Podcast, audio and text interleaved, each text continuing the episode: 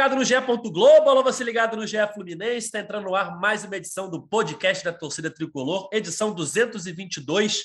Eu sou Edgar Marcel de Sá e o Fluminense decepcionou sua torcida mais uma vez no Campeonato Brasileiro. Empate por 0 a 0 contra o América Mineiro, lá em Belo Horizonte, mas num jogo em que o Fluminense ficou com um jogador ao mais desde os 10 minutos do primeiro tempo e os comandados de Fernando Diniz não conseguiram furar a retranca do América Mineiro sofreram alguns contra-ataques. Dá para até dizer que o Fluminense esteve mais perto de perder o jogo do que de ganhar, se a gente for analisar os melhores momentos da partida. Mas mais um jogo sem vitória do Fluminense nesse Brasileirão. Mais uma atuação bem ruim do tricolor. Vamos falar sobre esse jogo, sobre o próximo desafio. Domingo tem Fluminense e Havaí novamente pelo Campeonato Brasileiro. Eu já chamo o Gabriel Amaral, a voz da torcida tricolor. Eu acredito que não esteja tudo bem, amigo. Não está nem um pouco bem é, é complicado, né? O Fluminense, quando ele tem um a menos, parece o Ibis, ou o Náutico de Roraima, né? Que é agora um dos piores aí do mundo. E o Fluminense, quando tem um a mais, parece o Ibis ou o Náutico de Roraima. Fica, inclusive, eu já vou deixar aqui na abertura, é, vou fazer aqui uma coisa que os tricolores não vão gostar muito, que é ajudar o Barroca, né? Fluminense e Havaí no domingo. É, se eu sou o Barroca, eu com um minuto de jogo eu mando um jogador ser expulso porque, segundo Fernando Diniz, ele acha mais complicado jogar contra 10 do que jogar contra 11. É, quem ouviu o podcast anterior, eu falava justamente isso em relação ao jogo contra o Atlético Goianiense. Né? Quando o Fluminense tem um jogador expulso, parece que ele perdeu cinco jogadores. Né? O outro time cresce de uma forma, é uma pressão absurda contra o Atlético Goianiense. O Fluminense teve um expulso no primeiro tempo, com 20 minutos, e desceu para o intervalo perdendo de 2 a 0. Contra o América Mineiro, logo na partida seguinte, a gente tem a situação oposta, né? O jogador do América foi expulso com 10 minutos e o Fluminense teve muita dificuldade contra um time fechado, né? Se contra o Atlético Goianiense o Fluminense não conseguiu se fechar bem, o América Mineiro conseguiu e nos contra-ataques levou mais perigo que o Fluminense, né? É, é inacreditável, Noel. Thiago Lima, que acompanha o dia a dia do Fluminense no Gé. Globo, estava em Belo Horizonte e nesse momento está no aeroporto do Rio, acabou de chegar e vai esperar o desembarque tricolor. Tudo bem, Noel? Fala, Edgar. Fala, Gabriel. Estou aqui ainda no avião desembarcando ainda aqui. E, e, cara, eu vou pedir um, um, adicional de insalubridade lá na Globo, porque, pô, tô indo só em, em jogo, eu tava lá naquele Caxias do Sul, lá, aquele, aquele Aquabol lá, aquele polo aquático, agora um jogo terrível também do Fluminense. Pelo amor de Deus. Queria perguntar até pro Gabriel, o Gabriel que tem ligado muito para a CBF. É, não sei se você chegou a ligar para a CBF agora, Gabriel, para perguntar se jogo que você joga o tempo inteiro com a mais e empata, se, se corre risco de perder esse ponto por falta de merecimento. o Wagner Mancini vai ligar, cara, isso é certeza. Wagner, algum. O Raiz, sei lá como é que se fala, o cara do Raiz América, Coelhão. o Raiz, o Raiz Coelhão, isso. O Raiz Coelhão vai ligar para lá para perguntar se não dá para arrumar pelo menos um pontinho a mais pelo, pelo mérito, porque não é só o fato de ter ficado com um a menos o, o, jogo inteiro, né? O fato de ter ficado com um a menos o jogo inteiro, ele tem ficado mais perto de ganhar, né? O, o Mancini falou isso na coletiva dele, né? Tá, tá mais perto de ganhar do que de perder. É, se a gente analisar os melhores momentos do jogo, né? Falando um pouquinho da partida, esse 0 a 0 é, qual foi a grande chance do Fluminense? Aquele do John Kennedy, né? Aquela bola do Nonato, que o John Kennedy finaliza ali, podia ter dado uma cavadinha. Só os melhores momentos da partida, sem falar dos 90 minutos, né? Só aqueles lances destacados o América tem uns três ou quatro contra-ataques que são chances claras de gol, assim, que bola bate na trave, outra o zagueiro time em cima da linha, outra o jogador finaliza caindo e o Fábio defende, enfim. O Fluminense precisa de um time aberto, um time que jogue contra ele, que dê espaços. O Fluminense precisa de espaços. Esse time do Fernando Diniz precisa de espaços. Quando ele tem espaço, ele tem boas atuações. Foi assim contra o Flamengo, foi assim contra o Atlético Mineiro. Só que quando ele enfrenta um time fechadinho, ele tem muita dificuldade. É, e aí foi o que aconteceu ontem, né? A expulsão acabou sendo pior para esse tipo de jogo do Fluminense, não é não, Gabriel? Que contra um time fechado ele não consegue criar espaços e acaba esbarrando num time que, nesse jogo especificamente, teve um a menos desde os 10 minutos e precisou se fechar ainda mais para sentar, tentar sair no contra-ataque e levar perigo, que foi o que aconteceu, né? É, é, óbvio que assim, eu abri ele com, com a brincadeira, né? É óbvio que a frase de Fernando Diniz, ela, ela fora do contexto, ela, ela, ela é muito ruim, né? Ela é muito estranha, mas ela óbvio que ela tem um contexto ali. E o contexto é, pra, é isso que você explicou, né? O América Mineiro não ia jogar com nove jogadores atrás da linha da bola. E isso dificulta o jogo dele. Ok, até aí ok.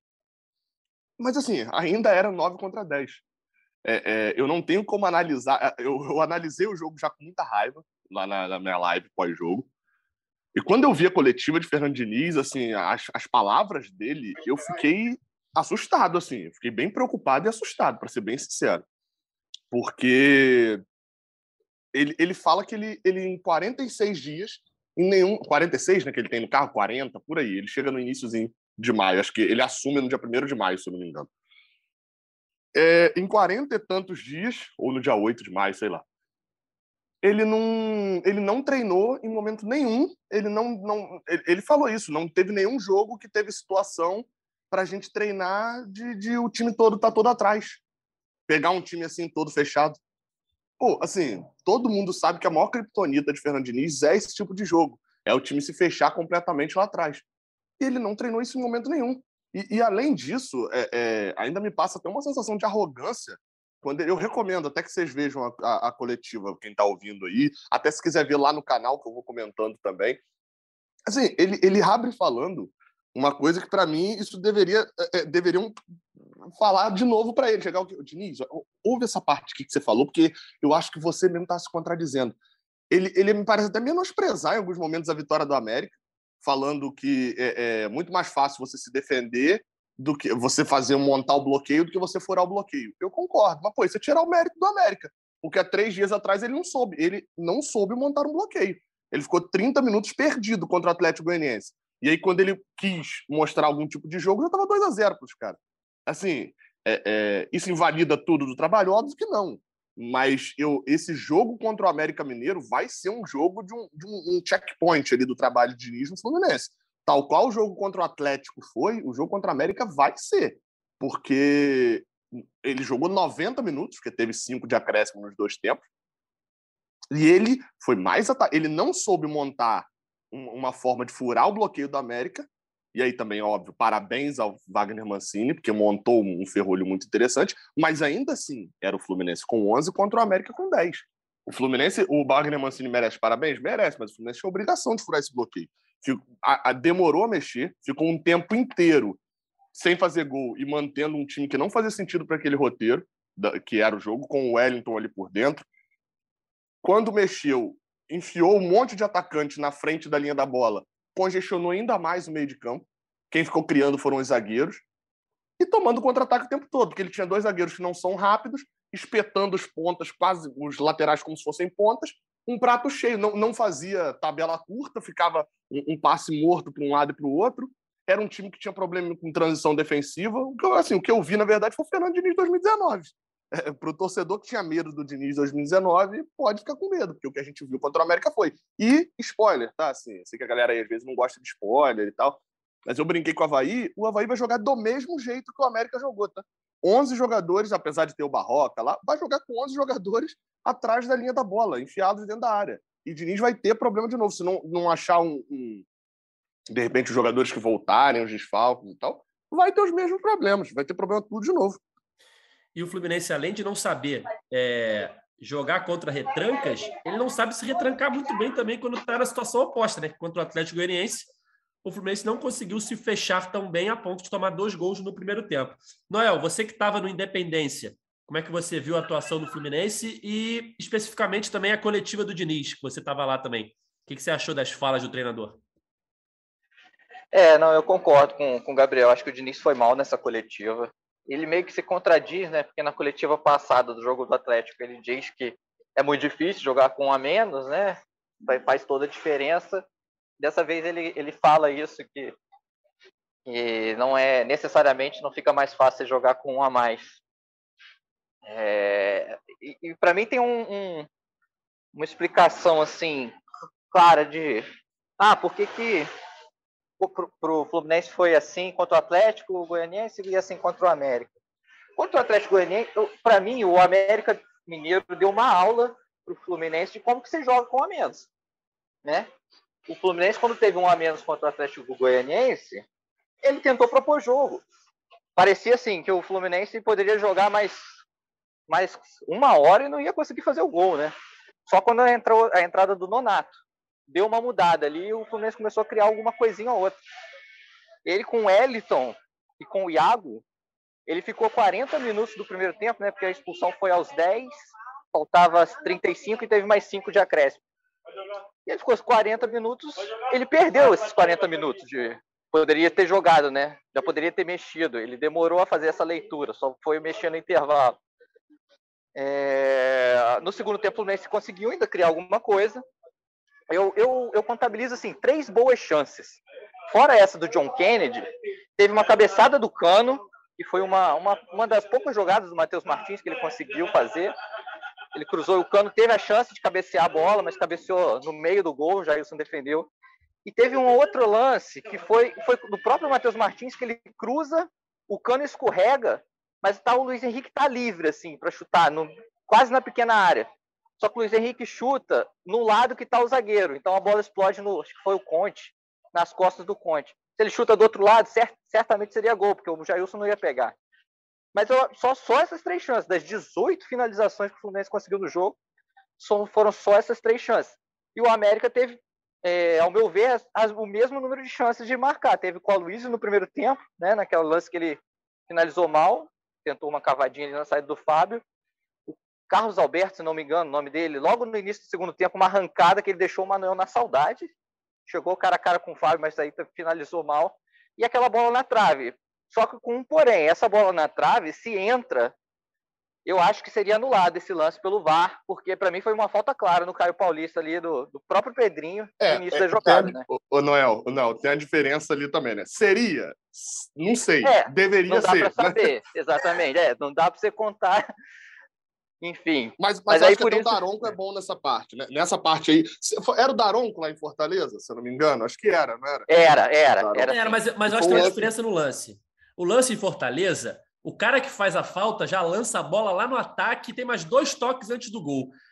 O de ontem, eu não, acho que. Esse também foi. Esse também foi. Foi assim. É, foi, eu, eu, não, eu foi, o mesmo, foi o mesmo cara que.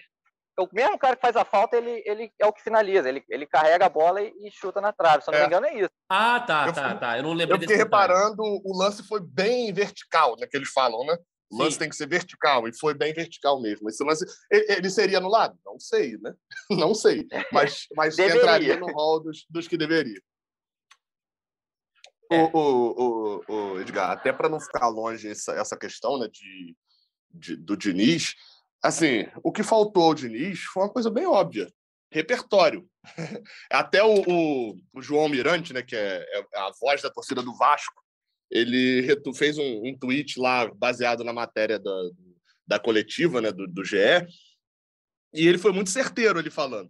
Porque ele falou, ok, essa frase do Diniz ela não é absurda dentro de um contexto, é óbvio, os times vão se fechar e tal, e, e, e, a frase de que é mais difícil você jogar contra nove do que contra dez, né? Só que, só que ele fala ali um ponto que é interessante, que é, ah, mas contra o Atlético Goianiense não foi, isso o João Almirante falando, né? É, porque o professor Diniz quis manter um futebol bonito e ofensivo, em vez de reconhecer e fechar a casinha, que foi o que o América fez. É, é, querendo ou não, faltou o Diniz repertório. Você a, é, é, a filosofia dele, que é tão elogiada, né, no, e, e, tem que ser elogiada mesmo, mas enfim, é tão elogiada quando ganha quando, do Atlético Mineiro, que ele acredita no futebol e etc., ela é criticada também em jogos em que o Fluminense, num campeonato brasileiro, é campeonato brasileiro. Empatar com o Atlético Goianiense em casa é ruim? É ruim. Mas perder é pior. E, e, e falta esse senso ao Diniz, é, é, essa. É, não sei nem se existe essa palavra, mas uma maleabilidade. Né? Ele ser um pouco mais maleável. O Fluminense poderia ter dois pontos hoje na tabela. Ter empatado com o Atlético Goianiense em casa e na mesma situação contra o América Mineiro, aí é, é, o fato, ele não foi escolha, né? Agora contra o América não foi escolha, foi incapacidade ter empatado de novo. E ok, ele teria até um argumento melhor, né? Falar, ó, eu empatei no sábado, a América fez a mesma coisa que eu fiz aqui. Mas não, assim, ele optou por um tipo de futebol, que é o que ele acredita, mas que era o pior futebol possível naquele momento contra o Atlético Goianiense, e ele optou contra o América Mineiro por esse mesmo tipo de futebol que ele acredita, e ele não foi capaz de furar a defesa. Acho que o, o maior exemplo disso é, são esses dois resultados. Assim, o Diniz não é nem tão bom na filosofia que ele acredita, ele não é um treinador espetacular nessa filosofia, e ele não é um treinador que tem várias filosofias. Ou seja, quando ele entra no panteão dos grandes treinadores, ele tem que saber que a queda vem rápido também. E às vezes vem até no jogo seguinte, né? Não sei se foi você, Gabriel, que falou no último podcast é, o desempenho do Fluminense contra o Wagner Mancini, né? Inacreditável, hein, cara? Eu, eu, eu não lembro os números exatos agora, mas olha, inacreditável, cara. É, é, e já vem desde 2005, né? Contra o é. do, do, Paulista, né? De um dia O primeiro grande trauma do Fluminense contra o Wagner Mancini, talvez ele talvez no início da carreira do Wagner, né? Ali ele era muito é, início foi, da carreira foi o trabalho que projetou, né? Foi o trabalho Exatamente. que dele Brasil. Exatamente. O Fluminense perde aquela Copa do Brasil para o Paulista, o técnico era o Wagner Mancini. Estou até fazendo uma pesquisa aqui na internet, ver se eu acho que os números dele contra o Fluminense. Mas ontem, mais uma vez. Eu, eu sei que nesse momento são cinco jogos sem ganhar, são quatro derrotas e um empate. Esse é. número eu tenho de cabeça. E o empate é esse contra a América, que é uma derrota, né?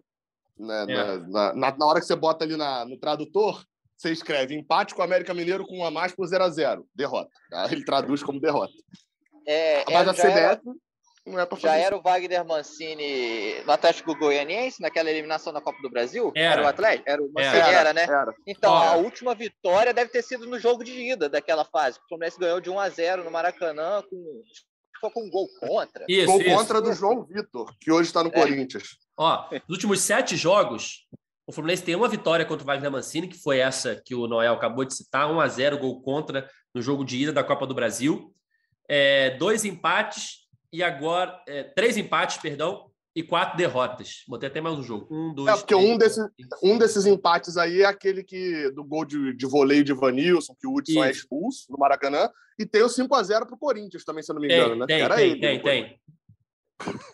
Nos últimos oito jogos contra o Wagner, o Fluminense ganhou um com esse gol contra aí que o Noel citou. De resto, temos três empates e quatro derrotas. É, é, Caraca. Aí... Qual, qual, a chance do Havaí pegar emprestado Wagner Mancini para domingo? É, espero que não, né? mercado, mercado da bola animado aí agora. Será que não vai? Ou é. então não, né? Ou então, né, se você não pode vencê-lo, junte-se a ele. Contrato o Wagner Mancini. tá aí a solução. É talvez seja a única solução nesse caso, né? É, e o momento também do Fluminense talvez seja o pior momento do Diniz, né? Primeira grande turbulência dele, porque nos últimos cinco jogos o Fluminense tem três derrotas, uma vitória e um empate. Acaba que esse Brasileirão está muito equilibrado, mas o Fluminense estacionou ali um, no meio de tabela, está com 15 pontos, ocupando a décima posição, ainda pode perder posições hoje com a, o término da rodada, mas está a três pontos da zona e a três pontos do G4. A diferença não é muito grande, mas ele estacionou, né, Gabriel? Podia ter tido aí, se tivesse um desempenho um pouquinho melhor nas últimas rodadas, estaria na parte de cima da tabela. É, tá a três pontos do G4, exatamente. Tá. O Atlético Paranaense tem 18. O Fluminense tem 15. Ah, não, não, tá certo. É porque, não, é porque é o São Paulo que eu tava contando. São Paulo joga hoje. É, o São Paulo joga hoje. É... Joga depois disso daqui que a gente é São Isso, Paulo. Ele pode aumentar esse, essa distância aí. É. porque, querendo ou não, tem um pelotão de cima. Corinthians Internacional e Palmeiras estão disparando. Aí você Isso. olha à frente do Fluminense, ainda tem o Atlético Mineiro que vai acabar disparando uma hora ou outra Sim. também. Esse grupo está disparando. O Fluminense está ficando no bolo. Está ficando no bolo. E quem vai ficando no bolo, meu amigo, fica refém de regularidade. Regularidade não é o que o Diniz entrega. É, é... O Fluminense tem uma sequência agora até o final do, do primeiro turno em que, assim, tem dois jogos que são. Como é que eu vou falar assim? Que nesse momento o Fluminense, o, o adversário é favorito nesses jogos, que é São Paulo e Corinthians. Eu não lembro qual, acho que o São Paulo é em São Paulo e o Corinthians é no Rio, se eu não me engano. Isso. Esses dois jogos, o adversário para mim hoje entra como favorito. Agora, todos os outros é, cinco jogos, o Fluminense entra ou em condições iguais ou muito favorito. Havaí em casa, Ceará em depende. casa. É 11 contra 11 ou 10 contra 11? então, aí depende da estratégia do Barroca, né?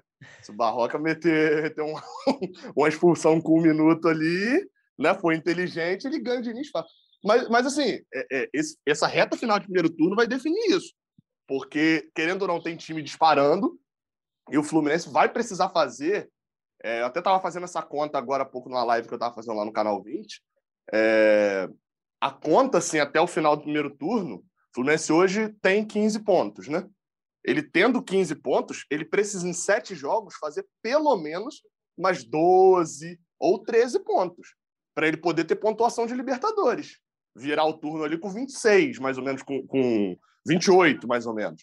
27 ou 28. Agora, se, ele vai pegar o Havaí, vai pegar o Ceará, vai vir essa turbulência agora de adversários que vão se fechar, como é que vai funcionar se o pior jogo de Diniz é contra times que vão se jogar fechado? Ele, porque tem um detalhe, ele diz que não teve tempo para poder treinar esse tipo de formação para jogar contra time fechado. Eu já acho isso errado, mas ok. Ele tendo tempo para treinar, ele vai resolver esse tipo de coisa? O, o torcedor pode ficar tranquilão que o Diniz consegue com tempo para treinar, ele resolve jogar contra a retranca? Sendo bem sincero, é o maior calcanhar de Aquiles dele. Eu não tenho certeza disso. Uh, o, o, Cano, que seria a grande solução, né, que em 2019 faltava um centroavante. Teve o Cano ontem. O Cano teve uma chance no jogo inteiro, e, e numa função que ele nem é tão bom assim, que é cabeçada, né? É. No meio da área. Então não tem tanta certeza assim que vai resolver tudo, não. É. Tá, tá, tá, complicada a situação, pelo menos nas últimas rodadas. Noel, onde está agora, Noel? Já pegou a mala, pelo menos? Não, já, já. Tô aqui. Tô aqui no aeroporto ainda, vou acabar de gravar para depois. Eu vou esperar o Fluminense, né? O Fluminense vai chegar daqui a pouco também, vou fazer o desembarque deles aqui. É... No próximo jogo, Noel, pelo menos tem alguns reforços, né? Isso. Volta o Arias, volta o André, fizeram falta, né? A gente pode até dizer isso. Não sei se mudaria, não sei se com o Arias ou o André ontem em campo mesmo assim, o Fluminense conseguiria furar aquela retranca. Mas, enfim, são dois, dois retornos importantes e o David Braz também, né? Que estava suspenso também. A gente tem que ver a situação do Cris Silva, porque ele foi uma pancada. É, e ver a situação ainda do Felipe Melo, né? Segundo o clube soltou, né, no, kit ontem, o Felipe Melo foi mais preservado. É, Gabriel, a, a, insistência com o Wellington, ontem com a entrada do Nonato, que ele entra muito bem no jogo, Será que Diniz pode, talvez, começar a pensar em mudança? Quem sabe o Nonato entrando na vaga do Wellington? Assim, tentando lembrar, o Edgar, você pode até também ajudar aí, o Noel. Acho que o Noel não estava na cobertura do, do Diniz em 2019, né? Não estava, é, é. Cheguei em 2020. Diniz, ele é um cara extremamente teimoso, assim, de convicção, né? De manter a convicção dele, ele segura mas quando ele solta, ele solta para valer, assim.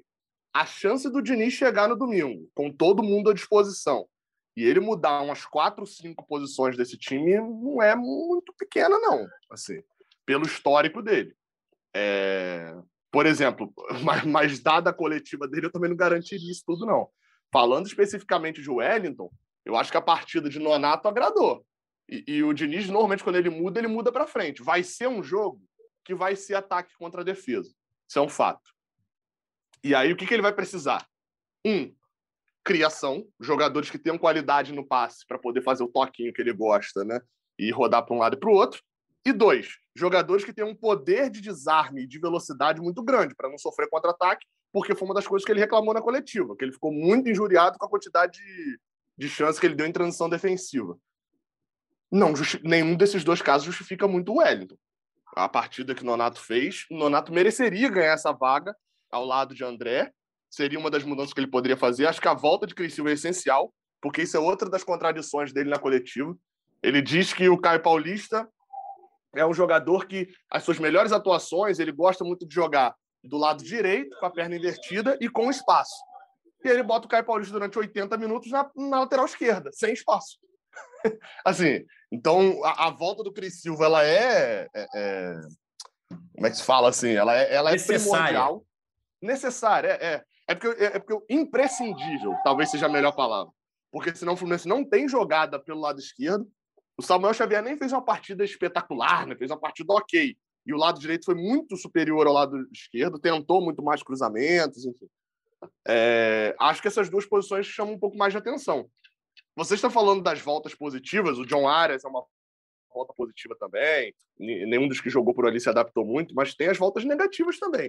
O desempenho que David Braz vem tendo, ele deve voltar a ser titular, não vejo como uma volta muito positiva, não, né? O Nino foi, foi cãibra mesmo, não, não? Foi cãibra, foi cãibra.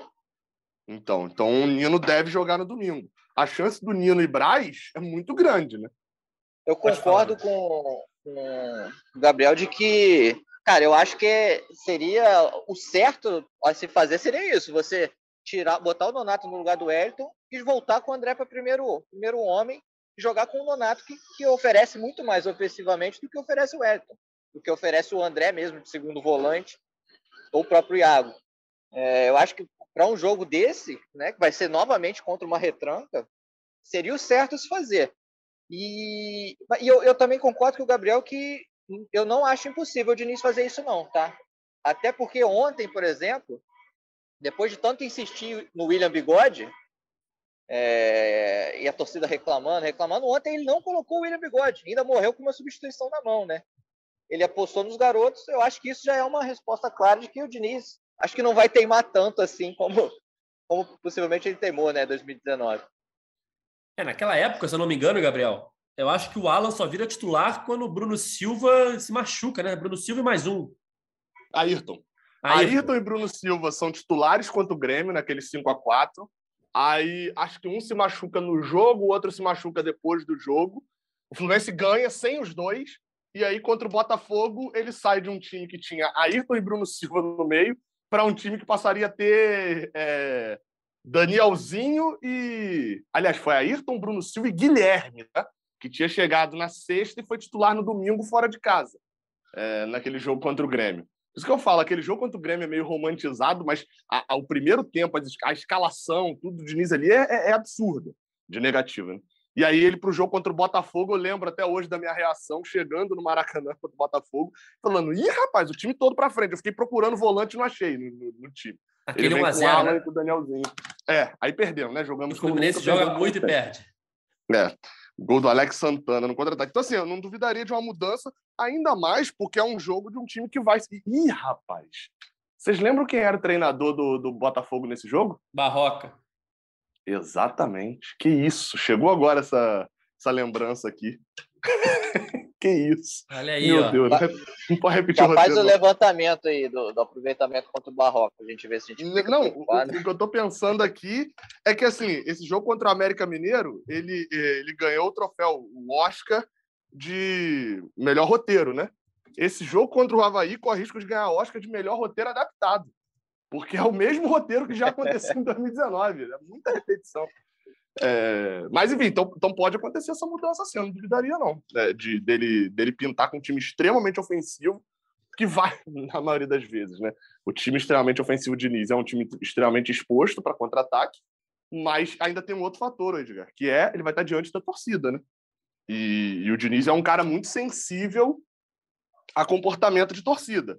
Assim, a gente viu que Ganso estava, da forma como Ganso estava ontem em campo. Ele é um treinador, ele é um jogador muito parecido com o Diniz nesse ponto, e que quando vai vendo o, o, a carreta desandando, né, o trem saindo do trilho, ele vai ficando mais nervoso, mais nervoso, mais nervoso. O Diniz é um cara desse, ele não vai querer perder a torcida de cara no, no jogo. Então, acho pouco provável figurinhas do tipo Wellington, William Bigode, escalado já como titular, porque ele sabe que perde a torcida do primeiro minuto do jogo até as mudanças. Olha, é que eu levantei aqui os dados de Fluminense contra Barroca e é equilibrado. São quatro jogos, duas vitórias do Fluminense, duas vitórias do Barroca. Então... Porque é o Barroca, né? Porque também é, o Barroca. Né? Não dá para gente também. É... Né? Não tem muita. Não tem uma vantagem como o Wagner Mancini tem, não. Mas vai ser um jogo complicado, principalmente pelo fato do Havaí vir fechadinho, buscando ali uma bola, buscando um contra-ataque, e o Fluminense ter dificuldade nessa área, principalmente com o Diniz. E é aquele jogo que eu acho que dificilmente a torcida vai abraçar, né? No sentido de ter um bom público, né, Gabriel? Depois do, da derrota para o Atlético Goianiense. É, tinha. Eu acho que o Vitor Lessa tinha informado ontem 7 mil vendidos, se eu não me engano, antes do, do, do, do jogo. Não vai aumentar muito, não. A galera comprou antecipado, deve estar pensando agora se vai ou não mas acho que vai ser daqueles públicos do, do mosaico Pray for Ukraine mesmo. Um mosaico homenageando a Ucrânia ali. E lembrando que a leste vai estar aberta, né? A leste tá, tá aberta para poder ver. Assim, o que eu recomendo ao torcedor é, se puder, vá. Nem que seja para criticar, né? Enfim, é a minha recomendação. É, e, e, quarta, quinta que vem já tem Copa do Brasil, né? Fluminense Cruzeiro no Maracanã. E é mais um jogo que eu acho difícil ter um bom público e que seria importante, né? Porque lá em Minas, com certeza, a gente deve ter casa cheia. E aqui no Rio também, a torcida do Cruzeiro deve vir em bom número. O Cruzeiro vive um, um bom momento. Contra o Vasco agora, no final de semana, no Maracanã. Estava lotada a área de visitante né, do, do Cruzeiro. Com certeza contra o Fluminense será a mesma coisa. E seria importante a torcida comparecer. Vamos ver se uma vitória contra o Havaí é, motiva os tricolores a, a comparecerem em bom número contra o Cruzeiro, porque vai ser um confronto bem complicado. Quem acha que vai ser moleza, porque o Cruzeiro está na Série B, vai ser um confronto complicado. Com certeza o time do Cruzeiro está fechadinho, está acertadinho, né? É, esse ano está empilhando vitória na Série B. Depois de tudo o que o Cruzeiro passou, é o melhor momento do clube. E por mais que o Fluminense tenha um retrospecto bom contra o Cruzeiro, em duelos é, diretos, né?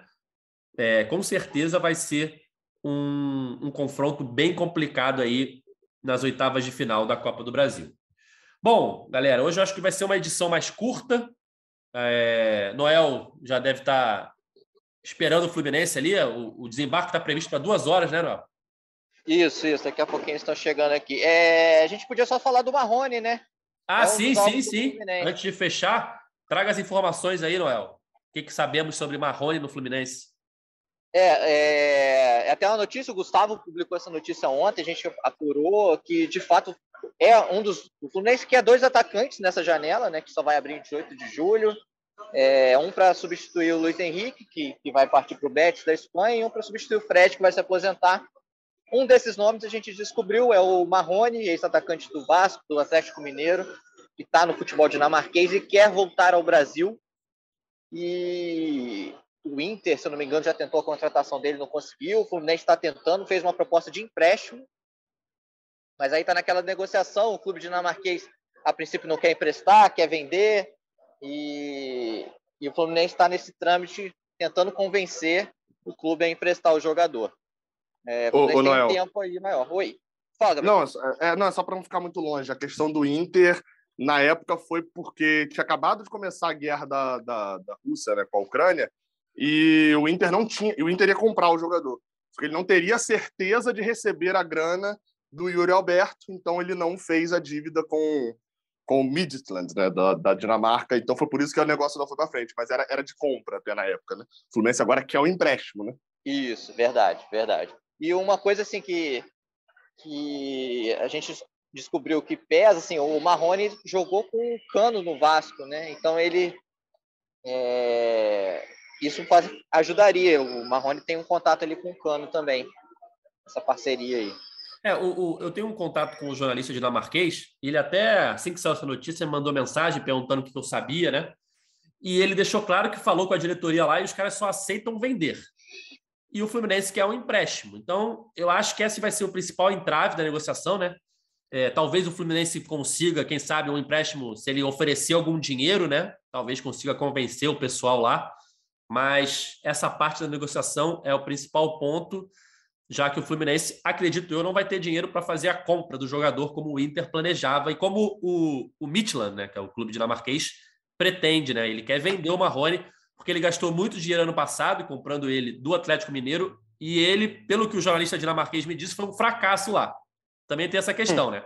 É, a gente não sabe como ele vai chegar aqui. É claro que é uma situação completamente diferente Lá tem uma adaptação, um país diferente, a língua, os costumes, nem todo jogador se adapta. Ele é novo, né? Ele, ele é, é novo. novo. Aqui, ele vai estar em casa, né? Vai estar na, onde ele, ele, na cidade em que ele foi revelado pelo futebol, né? pelo futebol do Vasco, no caso.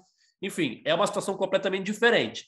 Mas ele não teve uma grande passagem no, no, no Atlético Mineiro e não teve uma boa passagem na Dinamarca. Mas vamos acompanhar. Aí. Fala, Gabriel sobre essa questão do Marrone também é tem ali o fator é, assim de, de, ter que ser criativo nesse momento, né, para poder efetuar a contratação. A questão do empréstimo e tal. Talvez uma solução para o Fluminense. O Fluminense não faz muitos negócios desse tipo, né? Mas já alguns outros clubes do Brasil já fizeram. Recentemente até estava vendo do esporte com eu não lembro se era Mikael, agora eu lembro do jogador. Mas que assim, você atrelar a obrigatoriedade de compra né? Você pega um empréstimo e obriga a comprar atrelado a um desempenho esportivo. Um clube da Itália tinha comprado um jogador do esporte e, por exemplo, se ficasse na Série A, obrigatoriamente teria que vender, teria que efetuar a compra. Era Aí isso, talvez faça mesmo. sentido pro... É. Era o Mikael? Era, o Mikael? era, era, era. Então, talvez para o Fluminense faça sentido isso, do tipo: olha, eu não tenho grana, e eu não sei se eu vou ter grana no ano que vem. Então, eu pego emprestado. Se eu for para Libertadores, eu efetuo a compra por X. Se eu não for para Libertadores, eu te devolvo. Porque assim, o Fluminense pelo menos consegue garantir que ele só vai precisar pagar pelo jogador no caso dele ter mais dinheiro. Agora, em relação à parte técnica, de graça vai ser difícil achar alguém muito melhor, mas eu não, não acho que o Marrone vai trazer, vai agregar tanto assim a ponto do Fluminense gastar dinheiro nele, não. Mas, considerando que é de graça, vai ser difícil achar alguém muito melhor também. É, é, vamos ficar de olho nessa negociação lá no GE. Globo. Quando tivermos novidades, pessoal lá, o Noel, Gustavo, Jamile, vão publicar todos os detalhes aí dessa negociação entre Fluminense e Marrone e Midland, que é o clube dinamarquês. Uma, uma informação tem, hein? Uma informação tem. O Diga. Bruno não vem. O Bruno não vem. Bruno? Que Bruno? Bruno e Marrone. Era só uma piada que ah. fizeram comigo. Não quis devolver uma piada ruim. Cara, eu falei, eu não vou ouvir isso sozinho, eu entendi, não. cara. Eu não vou, não vou ouvir isso sozinho, não. Eu vou replicar isso para mais pessoas. Boa, boa. É, então é isso, eu acho. Um podcast um pouco mais curto. A gente aproveitar aí rapidinho o Noel, né? O tempo que ele teve no aeroporto, porque daqui a pouco ele tem que fazer o desembarque do elenco tricolor após o empate contra o América Mineiro. Então é isso, Noel, tá liberado. Pode curtir o aeroporto aí. Valeu, Edgar, valeu, Gabriel. Pô, só que eu, eu, ontem lá na, no estádio, né, quando eu estava fazendo a chegada dos ônibus, é, eu vi o, o Mário, né, o Mário Bittencourt, presidente do Fluminense, foi cumprimentar o Mancini, que eles são amigos, né? Cara, eu, eu acho que ele deveria rever essas amizades. Pessoas que só te ferram, né, só te sacaneiam, eu reveria, muda, eu cortaria relações. Valeu. É amizade tóxica, amizade tóxica, né? Então é isso. Valeu, Gabriel. Valeu, valeu. É, enfim, domingo tem Havaí no Maracanã. Meu Deus do céu. Barroca, Havaí, Maracanã. E só uma lembrança, para poder finalizar aqui. A todo torcedor tricolor que está bolado com o Diniz agora, e etc. Só fique bolado, mas bolado com informação. Não foi com Fernando Diniz que o Fluminense perdeu para o Havaí em 2019. Foi com Oswaldo de Oliveira. Vejo muita gente até se confundindo nesse ponto. Então, critique com informação. O Fernando Diniz ainda não perdeu vergonhosamente para o Havaí. Olha, Valeu. essa frase pode envelhecer mal. O ainda foi completamente pensado. Completo, é. Ainda, hoje, 16 de junho, não perdeu vergonhosamente para o Havaí. Valeu. Então é isso, galera. Chega, chegando ao fim, mais uma edição do podcast GE Fluminense. A gente está aqui sempre depois dos jogos do Tricolor para analisar a partida, analisar a semana. Então, temos um encontro marcado na próxima segunda-feira para falar tudo sobre Fluminense e Havaí por mais uma rodada do Campeonato Brasileiro. Nosso podcast está nas principais plataformas de áudio, só procurar por GE Fluminense ou então no seu navegador ge.globo barra Fluminense. Esse podcast tem a edição de Vitória Azevedo, a coordenação de Rafael Barros e a gerência de André Amaral. Valeu, galera, até a próxima. Tchau! O Austin para a bola, o Austin de pé direito!